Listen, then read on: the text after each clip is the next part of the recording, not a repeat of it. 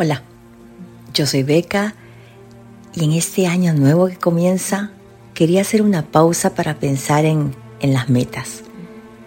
En las metas que todos nos ponemos al empezar el año y que con mucho, con mucha, mucha emoción nos trazamos, ¿verdad? Comprar la casa, comprar el carro, ahorrar, bajar de peso, cambiar de trabajo Pero ¿qué pasa cuando esas metas se empiezan a convertir en presiones? Porque sentimos que el tiempo se nos está pasando y todavía no llegamos a ellas, no estamos cerca a ellas.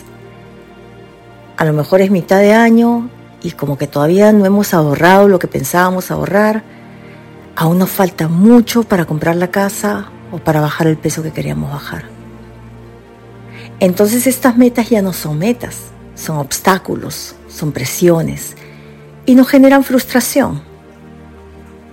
Estaba pensando mucho en qué pasa si lo miramos diferente, lo miramos desde otro lado. Desde un lado donde podamos empezar a respetarnos un poco más. Un profesor de la universidad decía de que no todos íbamos a bailar la misma canción de la misma manera. Y eso se da porque todos tenemos un ritmo diferente, porque somos únicos. Las cosas no las vamos a lograr de la misma manera ni al mismo tiempo, aunque la meta sea la misma.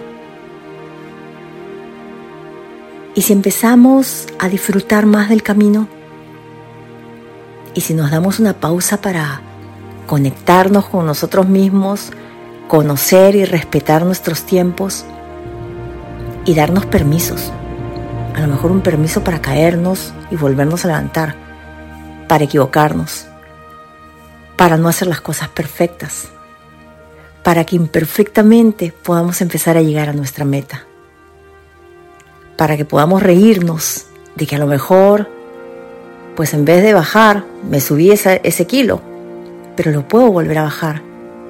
A lo mejor los 500 dólares pues se convirtieron en 200. Pero siempre puedo volver a empezar. A lo mejor todavía no tengo el dinero suficiente para comprar esa casa, pero lo voy a poder tener. ¿Qué pasa si empezamos a esas metas a ponerle un toquecito de respeto, un toquecito de esperanza y empezamos a disfrutar un poco más el proceso. Quién sabe y este año lo veamos un poquito más diferente, porque a lo mejor estamos conectados con nosotros mismos de una manera más cercana y más realista también.